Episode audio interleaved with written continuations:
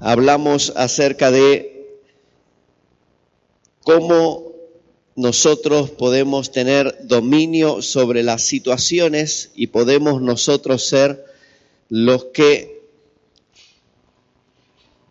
permitimos y no permitimos. Justamente de esto estábamos hablando en el, en, el, en el, discipulado antes de la reunión. Si usted no lo ha hecho o si lo ha hecho, igual será bienvenido, le va a venir volverlo a escuchar. Eh, todos los domingos a las 10 de la mañana tenemos las lecciones del discipulado y estábamos viendo autoridad del creyente.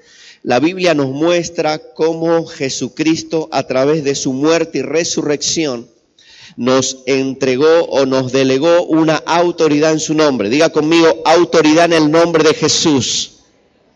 Si usted va eh, y le dice a la falta de trabajo, falta de trabajo, te echo de mi vida en el nombre del el pastor, seguramente que no pasará nada. Si le dice algún síntoma o alguna enfermedad en su cuerpo, enfermedad, cáncer o tumor o como se llame, yo te echo fuera de mi cuerpo en el nombre del hermano Juan, seguramente que no pasará nada. Pero cuando tomamos nuestro lugar y lo hacemos en el nombre de Jesús, estamos usando la autoridad delegada. Diga conmigo, autoridad delegada. Es decir, Cristo venció y nosotros también vencimos con Él. ¿Cuánto dicen amén? Es como cuando alguien ejerce de policía. El policía en sí no tiene, tiene una autoridad delegada por el gobierno y nosotros tenemos una autoridad delegada por Dios nosotros tenemos una autoridad delegada por Cristo, por eso los evangelios nos muestran cuando Jesús vuelve a ascender a los cielos y dice, toda potestad me es dada en el cielo y en la tierra, por tanto, id y haced discípulos a todas las naciones y luego dice, bautizándolos, sanando a los enfermos, podréis comer cosas mortíferas y no os hará daño, podréis andar en, en lugares difíciles y no le pasará nada. ¿Por qué? Porque tenemos autoridad delegada por Jesús. ¿Cuánto dicen amén? Y de eso se trata esta enseñanza titulada Jaque Mate. Porque hay muchas cosas que nosotros por ignorancia, por pereza espiritual, por no estar bien o el motivo que sea, que nosotros permitimos en nuestra vida y pretendemos que Dios las quite cuando Dios ya nos entregó la llave, nos entregó la autoridad y Él espera que nosotros seamos los que hagamos jaque mate o le demos final a esa situación en nuestra vida y todo comience a ser diferente. Siempre le enseñamos que Dios no hará lo que nosotros tenemos que hacer. Dios hace lo imposible, pero si usted hace lo posible, ¿cuánto dicen amén? Lo posible es creer, lo posible es orar, lo posible es confesar la palabra, lo posible es seguir hacia adelante, lo posible es no desmayar, lo posible es creer, aunque las cosas se pongan mal, seguir creyendo en que Dios está conmigo, me ha entregado la autoridad y en el nombre de Jesús puedo tener la victoria. ¿Cuánto dicen amén? La Biblia nos muestra cuando fue la muerte de Lázaro, Jesús después de tres días va y se presenta delante del sepulcro de Lázaro. Y dice la palabra de Dios que allí estaba él, sus discípulos. Y dice la palabra que Jesús les mandó a que corriesen la piedra. Para Jesús no era nada poder correr una piedra. Pero dice la palabra de Dios que Jesús mandó a correr la piedra. Y cuando corrieron la piedra, porque dentro estaba el cuerpo muerto de Lázaro, que dice que ya estaba en descomposición, Jesús le dio orden al cuerpo de Lázaro a que volviera a la vida y saliera de la cueva. Se da cuenta que cuando nosotros corremos la piedra, Jesús le da vida a aquello que estaba muerto. ¿Cuántos dicen amén? Correr la piedra para algunos es levantarse el domingo y venir a la casa de Dios. Correr la piedra para otros es levantarse un poco antes y comenzar a tener, aunque sea 20 minutos de oración y de lectura de la palabra. Correr la piedra para algunos es cuando se levantan comenzar a decir, este es el día que hizo el Señor, me alegraré y me gozaré en él. Correr la piedra para algunos es comenzar a tener un día de ayuno de oración. Correr la piedra para algunos es levantar el teléfono, hacer una llamada y pedir perdón a alguien que ofendió o alguna relación que está mal. Correr la piedra para algunos es comenzar a diezmar, comenzar a ofrendar en gratitud y en amor a Dios. Y Dios le ordena a esa economía muerta, a ese negocio muerto, a esa tarjeta de crédito muerta. Dios le ordena que vuelva a la vida porque el dueño de esa tarjeta hizo lo posible y Dios interviene y hace lo imposible. Aleluya. Gloria a Dios. Denle un fuerte aplauso si es para el Señor. Si es para mí, mejor no aplauda. Así funciona, amados, esto. Así funciona. Las cosas en el reino de Dios no ocurren como arte de magia. No ocurren porque una varita toca. Las cosas en el reino de Dios ocurren porque nosotros ocupamos nuestro lugar, ejercemos la autoridad delegada que Cristo nos dio y entonces al ejercer esa autoridad es que las cosas comienzan a cambiar. A veces es tan sencillo como decir voy a dejar de no congregarme y voy a ir a la casa de Dios. A veces es tan sencillo como hablar a un jefe o hablar a un encargado y decirle, mira, necesito que el domingo me des tres horas, cuatro horas, las necesito, las recuperaré otro día, las haré como horas extras, lo que usted considere, pero necesito que me dé esas horas. Y puede ser que le pregunte por qué. Y usted así en fe y en autoridad, orgulloso de ser un hijo, una hija de Dios, le tiene que decir, porque tengo que ir a la iglesia, tengo que ir a la casa de Dios, tengo que ir a adorar a mi Dios, tengo que ir a servirle, tengo que ir a darle en gratitud un poco de lo mucho que Él me da. Y cuando hace eso, que hizo lo posible para usted, Dios hace lo imposible, que es tocarle el corazón a esa persona, a esa empresa o a quien sea, para que usted esté donde tiene que estar el día domingo que es en la casa de Dios. Ve que hay pocos amén, pero es amén. Dígale al que está a su lado, es amén, aunque no nos guste.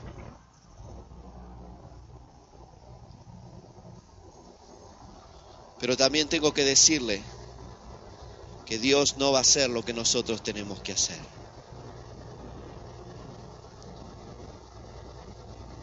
Y la palabra de Dios nos muestra allí en Primera de Reyes, Segunda de Reyes, capítulo 4, si lo podemos proyectar, por favor. Como una mujer viuda, pero no era cualquier mujer, era la mujer, la compañera de un siervo de Dios de un hombre que ella le dice al profeta, tu siervo. ¿eh? Una mujer de las mujeres de los hijos de los profetas clamó a Eliseo diciendo, tu siervo, mi marido, ha muerto. ¿Y qué le dice luego? Y tú sabes que tu siervo era temeroso de Jehová. Fíjese qué importante es servir a Dios. Cuando usted sirve a Dios, cuando usted con su familia sirve a Dios. La semana pasada estuve aquí en el ensayo compartiendo con el grupo Alabanza. También estuve este jueves un momento que tenía que ir a otro, a un encuentro. Pero el, jueves anterior, al terminar el ensayo, yo estaba con mis hijos, nos fuimos rápido. Al terminar, los hermanos se iban. Algunos siervos y siervas de Dios vienen con sus, con sus familias al ensayo, se termina casi a las 10 de la noche. Y yo le dije, gracias Señor por esta gente, porque indudablemente aquí estás tú.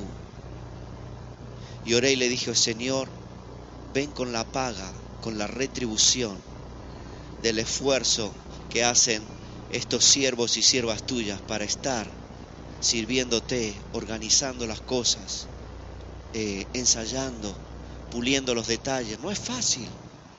Algunos piensan que llegar el domingo un rato antes, coger el instrumento y tocar. No es así. hay todo un trabajo en semana. Y aunque anhelamos que pueda ser mucho mejor el ensayo, mucho más tiempo, pero a veces es el tiempo que hay. Y con lo que hay, le decimos, Señor, ayúdanos a poder hacer grandes cosas. ¿Cuántos dicen amén? Pero nunca caiga en el error de pensar de que cada servicio que hace usted a Dios, eso cae en saco roto. Más bien, eso pasa a estar en, su cuenta. Y usted tiene que aprender a, como hizo esta mujer, no solo cuando las cosas están difíciles, sino a decirle, Señor, acuérdate, ven con paga y con retribución de las horas que he clamado y que he orado, de los días que he estado, quizás éramos dos o éramos tres intercediendo en la iglesia. Y cuando hacemos esto, Dios no se olvida. Dios tiene su memoria bien, bien, bien al día. Pero es importante poder nosotros tener esta actitud. Y dice la Biblia que esta mujer en este momento difícil clamó por su milagro. Y aquí vemos varias cosas para poder hacer jaque mate en el momento o en la situación que usted pueda estar viviendo. Puede ser un momento muy, muy difícil, pero quiero decirle de que si usted hace lo que tiene que hacer, Dios hará lo que solo Él puede hacer. ¿Cuánto dicen amén? ¿Cómo hacemos para convencer naturalmente a un familiar que no es cristiano o que queremos que conozca a Jesucristo? Naturalmente no podemos pero sí podemos hacer lo posible. ¿Y qué es lo posible? Orar, interceder, animarle a que busque a Dios. Y cuando nosotros hacemos lo imposible, Dios hará lo imposible para nosotros, que es quebrantar su corazón. Aunque su corazón esté duro como una piedra, Dios lo va a quebrantar y va a tener un encuentro genuino con Jesucristo y usted y su casa servirán al Señor. ¿Cuántos dicen amén? Así funciona esto. Lo que pasa es que lamentablemente la religión que se introdujo dentro de la iglesia cristiana nos ha enseñado de que nosotros estamos de brazo cruzado y el famoso si Dios quiere. Si Dios quiere que me ayude. Si Dios quiere que me sane. Si Dios quiere, trabajaré. Y si no, ¿sabe cuánto hay que decir? Si Dios quiere, trabajaré. Y si no, y se rascan todo el día y no trabajan. Pues hay que mirar la Biblia que dice que el que no trabaja, que no coma muchos estarían delgaditos si practicaran esta palabra. Entonces con el que si Dios quiere, nosotros somos como Poncio Pilato, nos lavamos las manos. Bueno, y Dios está esperando y dice, yo quiero que trabaje. Es más, yo tengo un buen trabajo para ti porque eres mi hijo, eres mi hija. ¿Cuántos dicen amén? Pero tienes que moverte, hijito. Yo quiero que estés sano pero tienes que alimentarte de la palabra de sanidad y creer que en, por mis llagas, dice Jesús, yo te di sanidad. Si Dios quiere me va a sanar. ¿Cómo que si Dios quiere? Entonces Jesús murió en vano. Si Dios quiere se va a salvar. La Biblia dice que si fuera por Dios todos serían salvos. Pero el ser humano tiene el libre albedrío, que es la capacidad de decidir. Entonces, yo le hago una pregunta. ¿Quiere hacer jaque mate o quiere que la vida le gane en los partidos y al final vivir perdiendo en vez de vivir ganando? La Biblia dice que somos más que vencedores. ¿Cuánto conocen este versículo? Somos más que vencedores. ¿En quién? En Cristo Jesús. ¿Usted ha encontrado alguna vez algún vencedor que viva perdiendo? No sería un vencedor. Ahora Dios nos mira y nos dice, eres vencedor, eres vencedor, eres vencedora. Mira el que está a su lado y dígale, eres vencedor, eres vencedor, eres, dígale, eres más que vencedor. Así que vamos a hacer jaque mate aquellas cosas que ya están de hace tiempo y hay que echarla a patadas de nosotros. ¿Cuántos dicen amén? Número uno, para poder hacer jaque mate, no hablemos falta. Diga conmigo, no hablaré falta. Dice la Biblia que cuando esta mujer viene al profeta, el profeta le pregunta y le dice, ¿qué tienes en casa? Y ella le dice, no tengo nada. La pregunta es, si ella no tenía nada en su casa, ¿cómo es que los acreedores iban a ir a cobrarle? Algo tenía, pero estaba el no en ella. Por eso le dije el domingo pasado, salgamos del no y volvamos al sí. Tengamos el sí en nuestra boca. ¿Qué es el sí? Tener la palabra de Dios en nosotros, decir, quizás no tengo, pero el Señor es mi pastor y nada me va a faltar. ¿Cuánto dicen amén? Y dice que ella luego le dice, no tengo nada, tan solo un poco de aceite. Ese es el problema, que a veces nosotros pensamos que no tenemos nada o que lo que tenemos es nada. Y aquí le voy a enseñar en esta mañana principios del reino de Dios, donde nos van a romper la cabeza y vamos a entender que lo que nosotros pensamos que es poco o es nada, en las manos de Dios se transforma en mucho. Haga así conmigo, mucho. Entonces lo primero, dejar de hablar falta. No hable lo que le falta. Hable Filipenses 4:19. Mi Dios suplirá a todo lo que me falte conforme a sus riquezas en gloria en Cristo Jesús. ¿Cuántos dicen amén? Coja su cartera o su billetera y háblele Filipenses 4:19. Coja su cartilla de banco y háblele Filipenses 4:19. ¿Cuántos dicen amén? Coja la bendita carta de Endesa, Vodafone, Movistar o quien sea y háblele Filipenses 4:19. ¿Cuántos dicen amén? mire a sus hijos y lo que necesitan y hable Filipenses 4:19. Declare que su Dios, diga conmigo, mi Dios me suplirá a todo lo que me falta conforme a sus riquezas en gloria en Cristo Jesús. Dios no está en recesión ni en carencia. Dios tiene abundancia preparada para sus hijos. ¿Cuántos dicen amén? Número dos, Así que dígale al que está a su lado, ya no me digas lo que te falta. Háblame de todo lo que tienes en Cristo Jesús. Número dos, para poder hacer jaque mate, cambie su forma de pensar. Diga conmigo, cambio mi forma de pensar. Romanos capítulo 12 dice que debemos renovar nuestra forma de pensar esa renovación de la forma de pensar viene por la abundancia de la palabra de Dios. Viene por cambiar el lugar donde yo me muevo. Si usted se mueve en un lugar donde solo hay falta y lo, solo lo están tirando para abajo, tiene que cambiar de ambiente. Tiene que juntarse con gente que le haga pensar, que le haga preguntas inteligentes para que usted pueda comenzar a pensar y dejar que Dios le dé ideas de negocio para que usted pueda salir hacia adelante y en victoria. ¿Cuántos dicen amén? Hay gente, hay gente que no nos conviene estar porque solo están pensando en tontería, solo están pensando en cómo engañar a su esposa, en cómo mentirle al jefe, en cómo, eh, eh, no sé, en a ver qué número cogeré de la lotería para ver si saco el gordo de Navidad y el me salvo. Hay gente que está pensando estas cosas y es importante que nosotros no nos dejemos contaminar con eso. Hay gente que está pensando cosas tonterías pensando, bueno, a ver cómo es el, jinete que le habla el apocalipsis, la tierra es redonda, es cuadrada, es círcula, es triángulo, no sé qué, los ángeles tienen marcha atrás, van hacia atrás o siempre van hacia adelante, cuántas plumas tienen la ala de los ángeles. Hay gente que está pensando estas cosas y pierde el tiempo pensando en cosas que no le traen ningún provecho. Hay personas que tienen graves problemas familiares y están leyendo el apocalipsis. ¿Qué hace leyendo el apocalipsis? Cuando lo que debe llenar su corazón. Diga conmigo, familia bendita. Claro. Hay gente que tiene problemas financieros y lo único que hace es escucha la recesión, escucha los problemas, cuántas empresas se han ido de Barcelona, esto, lo otro, pronósticos negativos. ¿Qué hace escuchando todo eso?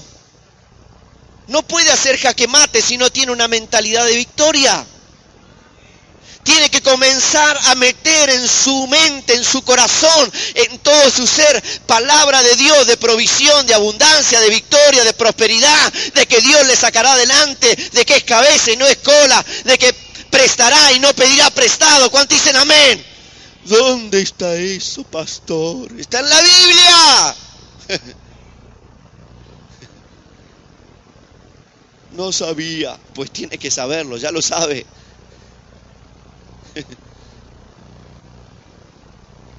La palabra de Dios dice, no nos ha dado Dios un espíritu de temor o de cobardía, sino que nos dio un espíritu de poder, amor y dominio propio. Diga conmigo poder, amor y dominio propio. Dígale que está a su lado, estoy cargado del poder de Dios. Estoy cargado de amor. Dígale, por eso es que te amo, si no, dígale, estoy cargado de amor, por eso es que te amo. ¿eh?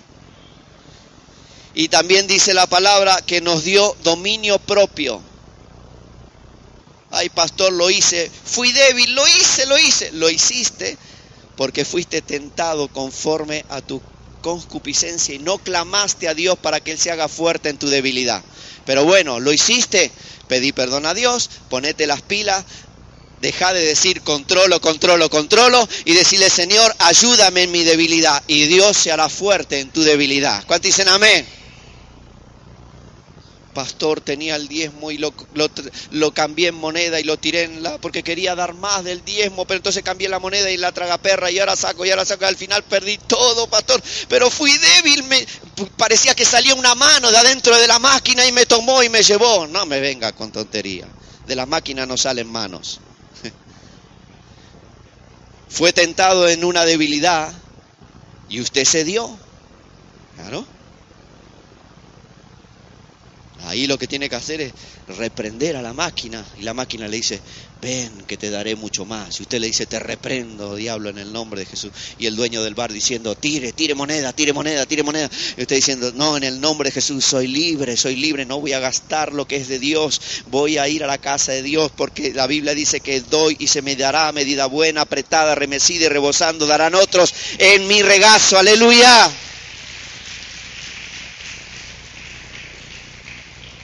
Renovar la mente, entender de que mi prosperidad vendrá como resultado de mi siembra generosa en Dios, de que no me va a salvar la vida un numerito que me saque o lo o no sé cuánto, sino que la Biblia dice en Proverbios que la bendición de Dios es la que enriquece y la que no añade tristeza con ella. ¿Cuántos dicen amén? Por eso le digo este segundo punto, renovar nuestra forma de pensar, porque la Biblia dice que Dios nos dio dominio propio. Dominio propio significa mente fuerte o mente sólida. La Biblia dice que nosotros tenemos la mente de Cristo. Entonces debo cambiar mi forma de pensar y comenzar a pensar como Dios piensa. ¿Cuántos dicen amén? ¿Por qué es importante renovar mi forma de pensar? Porque debo pensar que en cada conflicto hay una bendición de Dios esperándome. ¿Cuántos dicen amén? ¿Se anima a levantar su mano? No sé cuál es el problema que está viviendo o el conflicto o la situación. Pero si usted hace esto en fe, algo va a pasar en usted. Levante su mano y diga, Señor, en el nombre de Jesús, yo creo que en cada problema, en cada conflicto, hay una bendición esperándome. ¿Sabe cuál es el problema? Que nosotros muchas veces entramos al conflicto al problema y lo entramos y entramos con miedo y no con fe. Los discípulos dicen que se desató una gran tormenta y llenó el miedo su corazón y Jesús dormía. A veces parece que Dios en medio de nuestra tormenta duerme. Señor, ¿dónde estás? Y se escucha así. Tas, tas, tas. Y usted hace. Nada. Se fue Dios. Apaguemos la luz. Estamos fritos. No, Dios no se va. Pero Dios está en el ámbito de la fe y nosotros estamos en el ámbito del temor.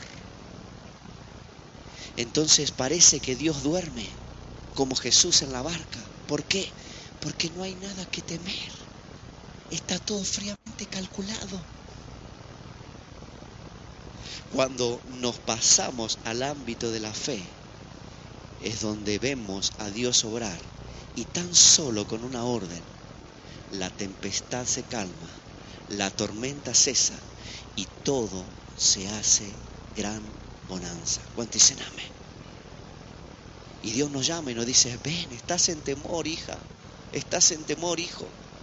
Ven al ámbito de la fe, porque tu fe ya ha vencido al mundo, dice la palabra.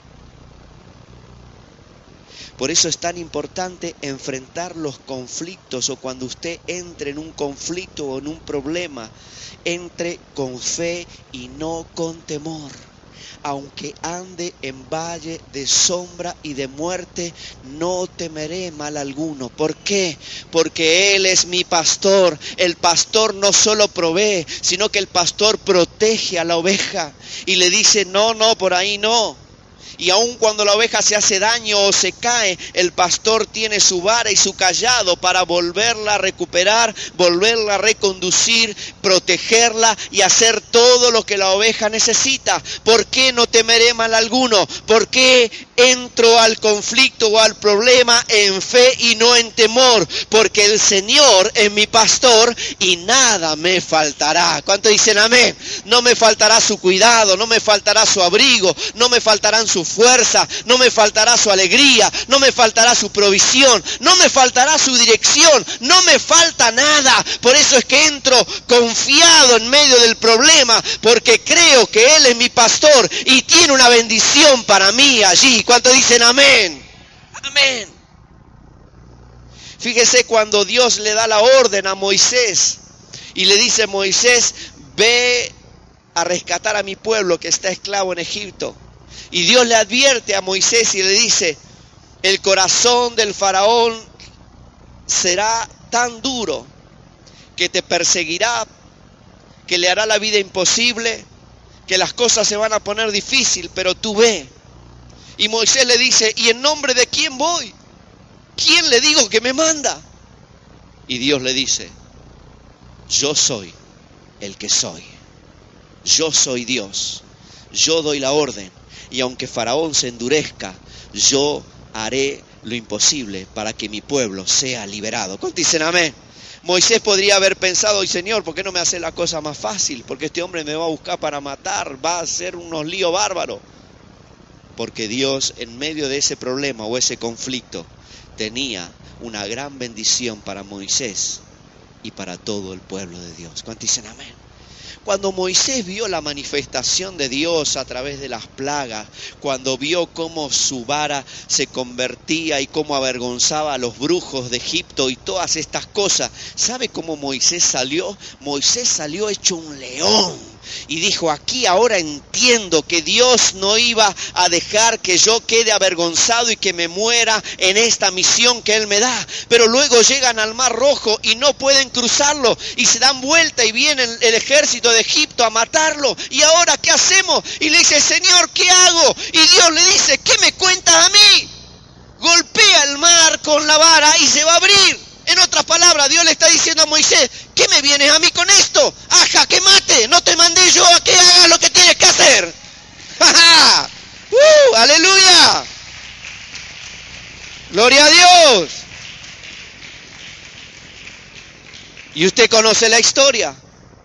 Él obedece a Dios y dice que el mar se abrió y ellos cruzaron en seco cuando el último israelita cruzó y ya el ejército de Faraón de Egipto estaba comenzando a cruzar por el mar en seco, Dios volvió las aguas a su cauce y murió mucho ejército. Quiero decirle en el nombre de Jesús que somos un cuerpo en Cristo. Y hasta que todos no crucemos y veamos cómo Dios completa lo incompleto en este año, no vamos a terminar de decirlo y de declararlo. ¿Cuántos dicen amén? Aleluya. Dele fuerte el aplauso al Señor. Esto fue muy bueno. Aleluya. Oh, aleluya. Amo tanto a Dios. Dígale al hermano que está a su lado, alguien que esté cerca, dígale, mira, si te caes, te prometo que no te voy a dejar tirado y tampoco te voy a juzgar. Te voy a ayudar a levantarte. Dígaselo. Estas son palabras sanadoras. Imagínese todos los israelitas cruzando. Hombres, mujeres y niños.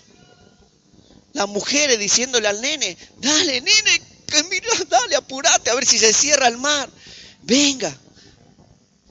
¿Quién habrá sido el último que cruzó? Imagínese, ¿quién habrá sido? ¿Cómo habrá sido? La Biblia no lo dice. Pero allí estaban todos esperando. Y venía el último, siempre hay uno que anda, vio, o despistado o cansado, ¿no? Yo me imagino que el último venía.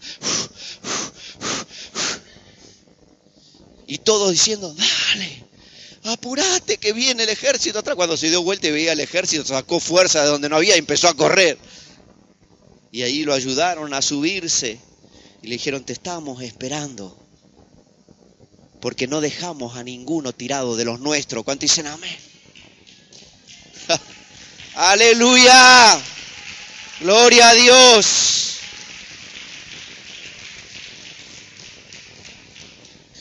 Dios le permitió a Moisés que aprendiera en medio de este momento tan difícil, a que en medio de esa persecución Dios lo iba a bendecir. No sé quién le está persiguiendo en la situación que usted esté viviendo. Pero quiero decirle que si como cuerpo, como iglesia, tenemos la actitud de ayudarnos unos a otros y no dejar tirado a nadie, por el mismo lugar donde yo cruzo y Dios me bendice y no permite que me pase nada, en ese mismo lugar cuando alguien quiera pasar, quiera tomar ventaja, quiera aprovecharse de ti o lo que sea, Dios cerrará las aguas y dirá, yo no voy a permitir que mi pueblo sea avergonzado. ¿Cuántos dicen amén?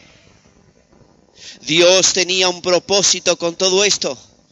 Ahora Moisés necesitaba todo este tiempo para poder encarar el tiempo de desierto que iba a ser aún peor. Por eso es que usted puede creer en fe y formar esta mentalidad de fe de que Dios jamás, jamás, jamás, jamás le dejará tirado, le dejará solo. Jamás. Eso no existe. Aun cuando nosotros le damos la espalda a Dios, Dios sigue allí esperando que te des la vuelta para Él poder abrazarte, levantarte, ayudarte y decirle, vamos hijo, que has nacido para ganar. Vamos Sergito, que has nacido para vencer. Aleluya. Gloria a Dios. Gloria a Dios. Aleluya. La cruz fue un gran conflicto. La Biblia dice que hasta el clima cambió cuando esto estaba sucediendo. La cruz fue un tremendo conflicto. Usted y yo somos producto de un gran conflicto que hubo allí. Pero si este conflicto no estaba, no podía haber redención, salvación, bendición para cada uno de nosotros y tantos hijos e hijas de Dios. Pero le pregunto, ¿cómo encaró Jesús ese conflicto? ¿Cómo encaró Jesús ese conflicto que se llamaba la cruz, la vergüenza, el oprobio, el ser golpeado, el ser tratado como lo peor de lo peor? ¿Cómo encaró Jesús ese conflicto?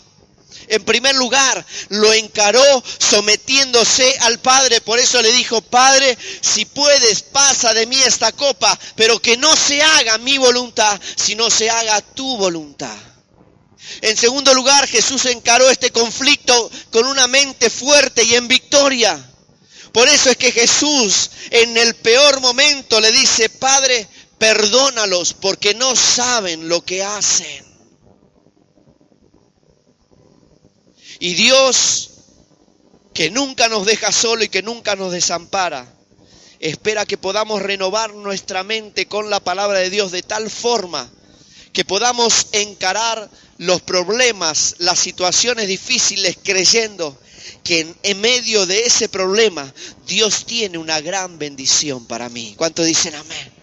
Dios va a enseñarte, Dios va a tratarte, Dios va a moldearte, Dios va a corregirte. Por eso sigue confiando, sigue creyendo, sigue adelante, porque en medio de esa situación difícil Dios se va a glorificar y te va a bendecir. Yo declaro en esta mañana que en la situación, el conflicto que usted esté viviendo o que le toque comenzar a vivir, usted va a encararlo en fe, usted va a encararlo en victoria, porque usted se le ha revelado que en medio de ese conflicto Dios le va a bendecir, Dios te va a bendecir, Dios te va a bendecir, Dios te va a bendecir, aleluya.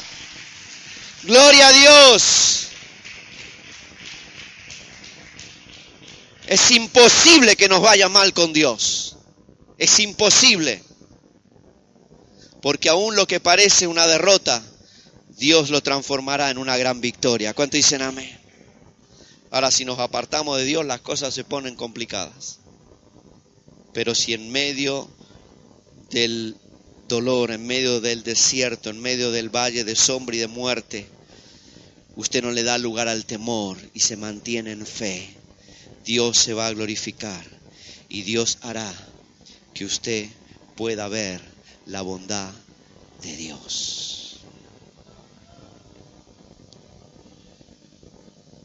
Importante para poder también hacer jaque mate en situaciones que estamos viviendo. Número tres, nunca deje de dar.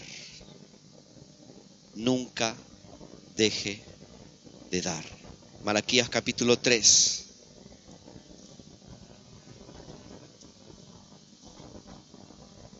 Hemos nacido para dar. Dígalo conmigo, he nacido para dar.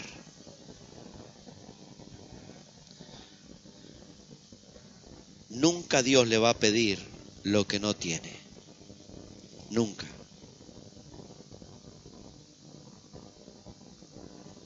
Porque Él da semilla al que siembra y pan al que come.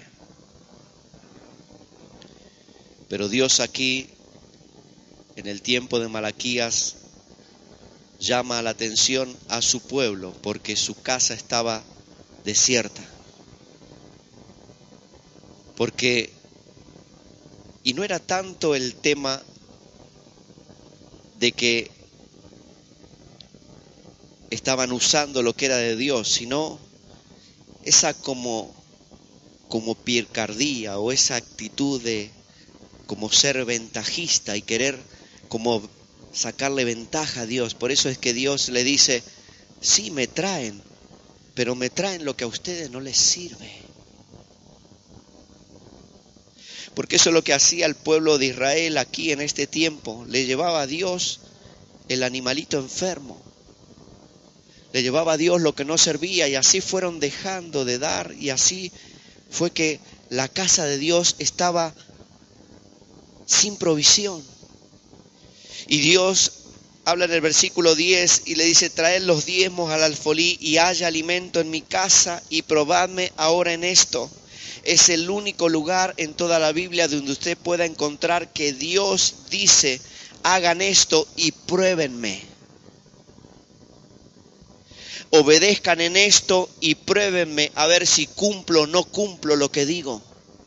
Es el único lugar.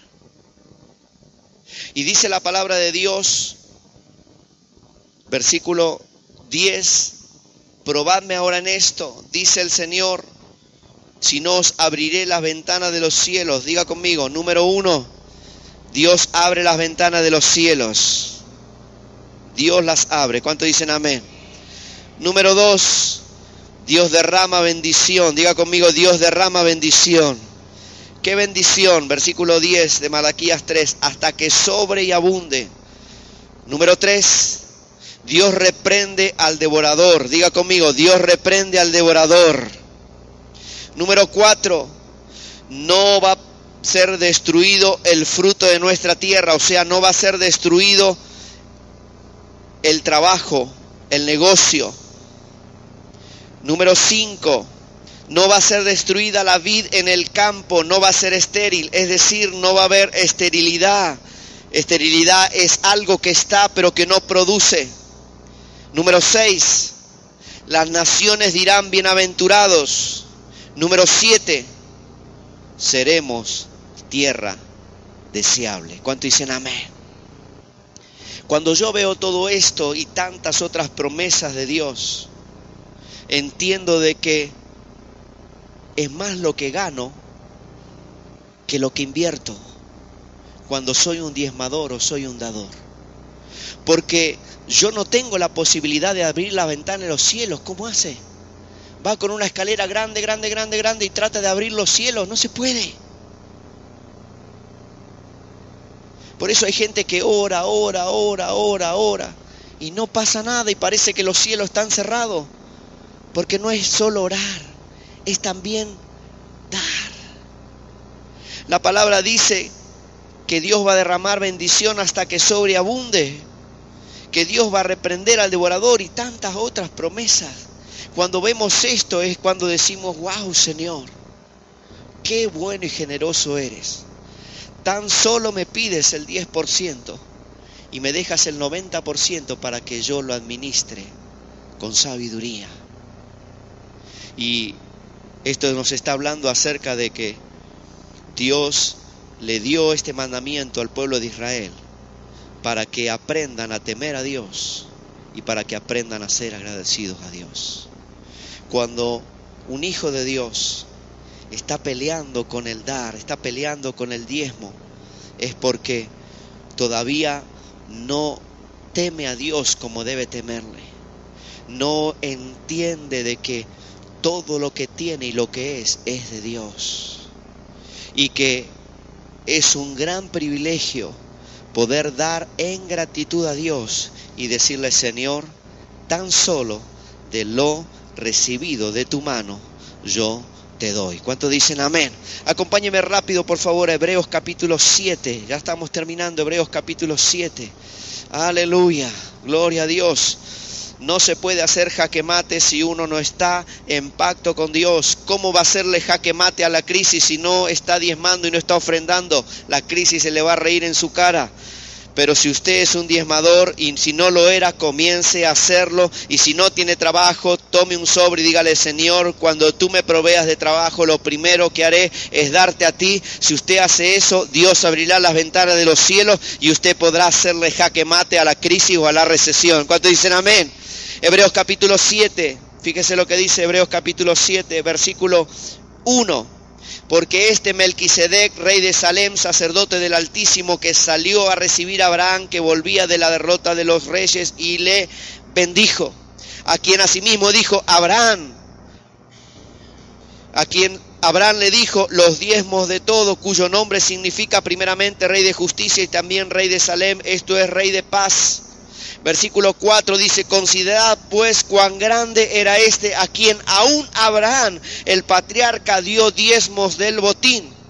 Ciertamente de entre los hijos de Leví recibe del sacerdocio, tienen mandamiento de tomar del pueblo los diezmos según la ley, es decir, de sus hermanos, aunque estos también hayan salido de los lomos de Abraham. Cuando habla de Abraham también está simbolizando a la iglesia. Versículo 6. Dice, pero aquel cuya genealogía no es contada de entre ellos, tomó de Abraham los diezmos y bendijo al que tenía la promesa.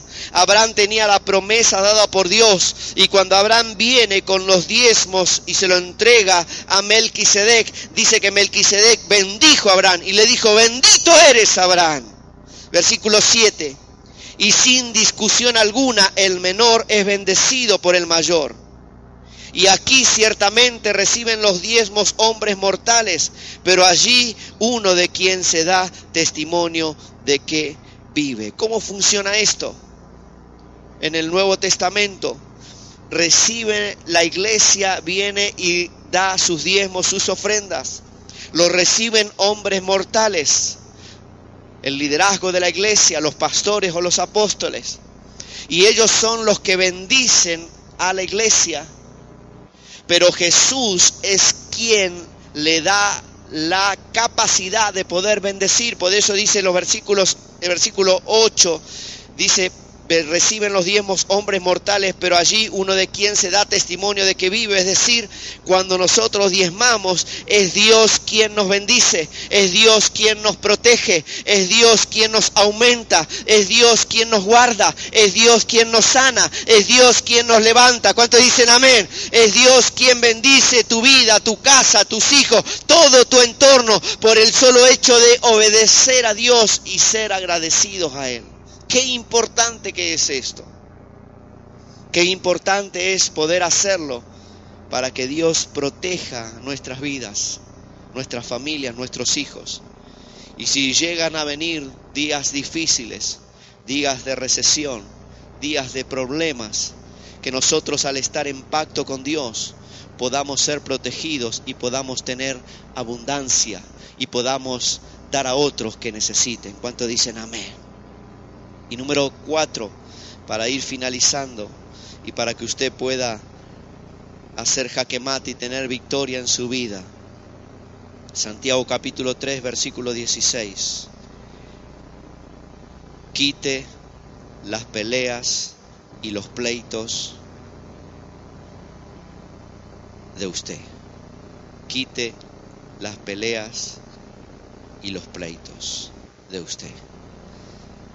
Santiago capítulo 3, versículo 17 dice, en cambio, los que poseen la sabiduría que procede de Dios llevan ante todo una vida pura y además son pacíficos, bondadosos y dóciles. Son también compasivos, imparciales y sinceros y hacen el bien. Versículo 18, los que procuran la paz siembran en paz para recoger como fruto de justicia. Esto es andar en amor, soltar la ley del amor en nuestras vidas, poder evitar los conflictos, las peleas y poder practicar el amor. Porque la Biblia dice que el amor de Dios ya está en nosotros. Dios es amor. Diga conmigo, Dios es amor. Dios es amor. Y ese Dios que es amor, si usted aceptó a Jesús como su Salvador, viva en usted. Entonces usted ya posee ese amor. Puede vivir amando, puede vivir sembrando la paz, puede vivir sin odio, sin rencor. Es posible hacerlo como pastor, utilizando a Dios que es amor y que ya vive en usted. ¿Cuánto dicen amén? Por eso la Biblia dice, si tienes algo contra tu hermano, antes de traer tu ofrenda al altar, arréglalo, ponte a cuentas con Dios, para que tu ofrenda que traes al altar pueda ser recibida por Dios y pueda ser agradable delante de Dios. ¿Cuánto dicen amén? Oportunidades de conflicto y de problemas siempre tendremos, siempre. Pero lo importante es que nosotros utilicemos ese Dios que vive en nosotros, que es amor, y podamos llevar calma donde no la hay. Podamos decir, aquí no se va a discutir, aquí vamos a orar. Aquí no nos vamos a ofender con palabras o con acciones, aquí nos vamos a bendecir. Y si estoy enfadado y tengo mucho enfado y tengo mucho enfado, hago y practico lo que dice la palabra. Me puedo airar, pero no pecar. Antes de que el día termine, arreglo las cosas delante de Dios. Arreglo las cosas con las personas que debo arreglar y ando en amor. Y allí es donde el Evangelio le funciona. ¿Sabe por qué hay gente que el Evangelio no le funciona? Porque es una cosa en la iglesia y es otra cosa afuera. Donde, hay, donde comienza a haber pelea es el primero que siembra. Semillitas explosivas, le digo yo. Son semillitas explosivas. Entonces al final cinco semillitas explosivas hacen un gran explosivo y explota. Y cuando explotó la cosa, mira de lejos como diciendo, uh, mira qué carnales que son, ¿por qué han actuado así? ¿Eh? Hay gente así que le tira una semillita explosiva a su esposo, ¿no? Y de ahí. Y el hombre no dice nada, no dice nada, no dice nada. Pero cuando explote, agárrese porque no van a quedar ni el gato vivo. semillitas de malicia explosiva.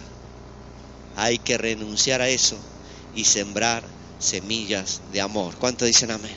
Semillas de compasión, semillas de misericordia. Escuche, porque una persona hoy se haya caído, usted no puede asegurar que a usted nunca le ocurra.